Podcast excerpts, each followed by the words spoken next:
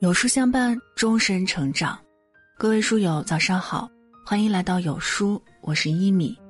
今天要和你分享：人和人深交，始于好感，敬于才华，合于三观，忠于人品。一起来听。《千与千寻》里说，人生就是一列开往坟墓的列车，路途上会有很多站，很难有人可以自始至终陪着走完。在这趟漫长的人生旅途里，每个人都是匆匆过客，都在不断的经历相遇和别离。但相识的人再多，最后你终会发现，留在你身边的永远都是最合拍那几个。你也会明白，真正好的友谊，往往都是始于好感，敬于才华，合于三观，忠于人品，久在舒服。人与人初次相见，最先看到的是一个人的外在。美国心理学家洛钦斯就曾提出，在人际交往中存在一种首因效应，指的是在人际交往中，你给人留下的第一印象，会在别人头脑中占据着主导地位，影响日后的交往进程。当年杨绛第一次和钱钟书见面，是在清华的古月堂。两人初见的第一眼便被彼此深深的吸引了。杨绛赞钱钟书眉宇间蔚然而清秀，钱钟书也为杨绛题诗道：“斜眼荣光易见出，蔷薇新瓣尽提壶。”他们两个都是出了名的爱书之人，共同的兴趣爱好让他们很快找到心灵相通的感觉。此后的岁月里，他们不仅仅是恩爱的夫妻，更是精神上的挚友。一辈子的知己，正如钱钟书所说：“真正友谊的形成，并非由于双方有意的拉拢，带些偶然，带些不知不觉。好的感情都是始于初见，赢在好感。而这样的情谊，就如同生命中一轮皎洁的明月，总会在人生灰暗迷茫的时刻，点亮彼此心中的微光。人生在世，如果有幸遇到这样的缘分。”万往珍惜。古人云：“近朱者赤，近墨者黑。”我们选择跟什么样的人深交，就会有什么样的未来。与真正有才华的人同行，会让我们审视自己，提高自己，逐渐变得更加优秀。与优秀的人在一起，人生也会变得更加明朗。历史剧《大秦帝国之裂变》中讲了这样一段剧情。在群雄逐鹿的年代，国力虚弱的秦国陷入了绝境。秦孝公努力想让秦国变强，于是广发求贤令，盼着能人之士能助他一臂之力。当时远在魏国的商鞅听闻这个消息，也赶了过来。他多番试探，确定秦孝公是难得的明君以后，便直奔主题，畅谈了他的变法强秦思想。秦孝公听后频频点头，并不禁赞叹道：“先生忠显大才本色啊！”此后，两人倾心相交，成为了一生的知己。在长达二十年的大变法中，秦孝公始终无条件地支持商鞅，自己甘居幕后做虚君，而商鞅也不负所托，他实现了秦孝公的霸业，用毕生精力为秦国谋划了一个千秋未来。他们的故事虽已远去，但有一段对话至今深入人心：“公如青山，我如松柏，粉身碎骨，永不相负。”韩寒说：“一个人能走多远，要看他有谁同行；一个人有多优秀，要看他有谁指点；一个人有多成功，要看他与谁相伴。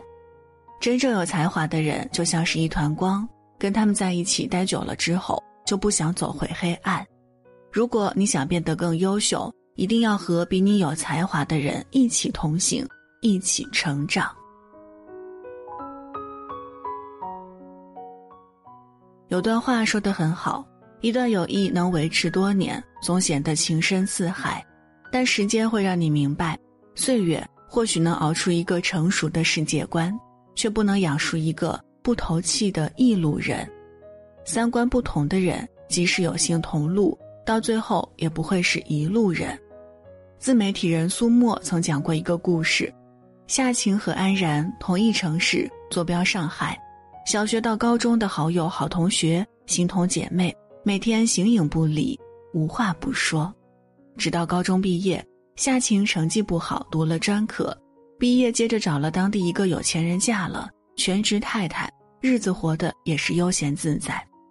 安然则因成绩好，一路直升，读完大学，读研究生，成为了一名小有名气的自由撰稿人，准备回家乡工作。两人相隔两地，都在微信上断断续续的联系着，直到回来的那一天，夏晴开着豪车，一身贵妇模样给安然接风，安然也是万分激动，感慨这么多年的分离与思念，恨不得一宿方休。只是没想到的是。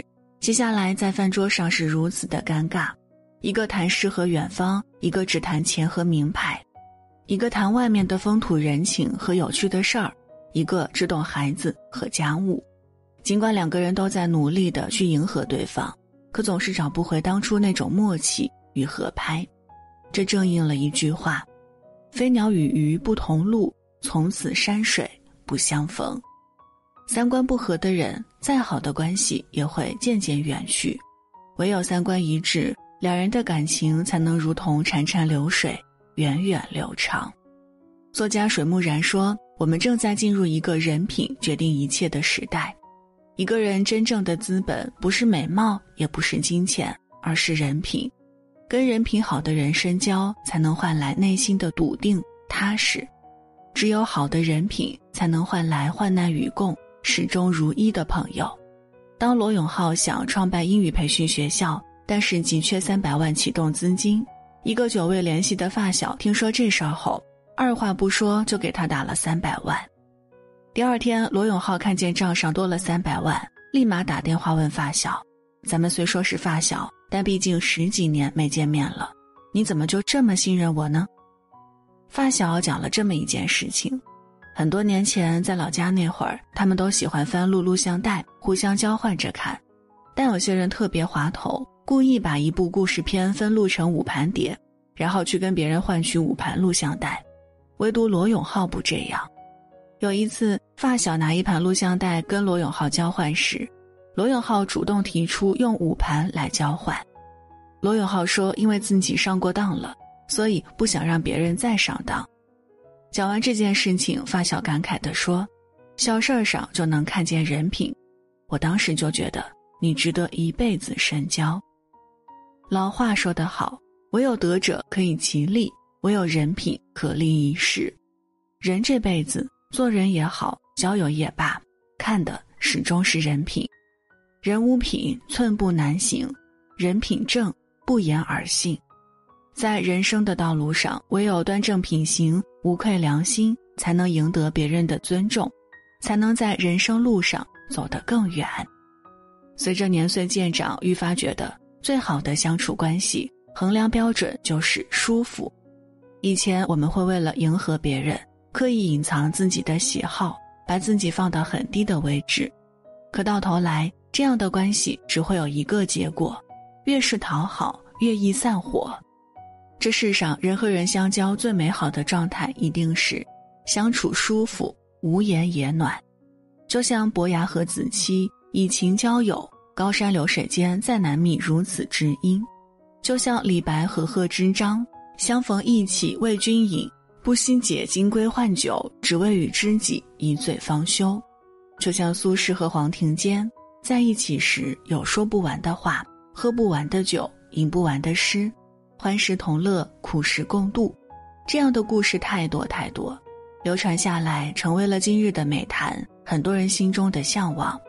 他们的友谊无一不是以最自然的姿态相处，以最舒服的关系相知相随。作家苏秦曾说过：“跟谁在一起舒服，就和谁在一起。”包括朋友也是，累了就躲远一点儿。能入我心者，我待以君王；不入我心者，不屑敷衍，两个人的相处应该是一种能量的加持，而不是一种负担。往后余生，愿我们都能遇到同频的灵魂伴侣，畅快舒坦的过这一生。记得有人曾问过：世间什么样的人最值得深交？有个回答深得我心：我赠他三月春光，他能与我四月桃花。唯有如此，世间真情才能长存。世间万物都是相互的，若想被人理解，先去理解别人；若想被人拥抱，先自己张开臂膀。一个肯真心去深交他人的人，才有可能得到他人同样的情谊。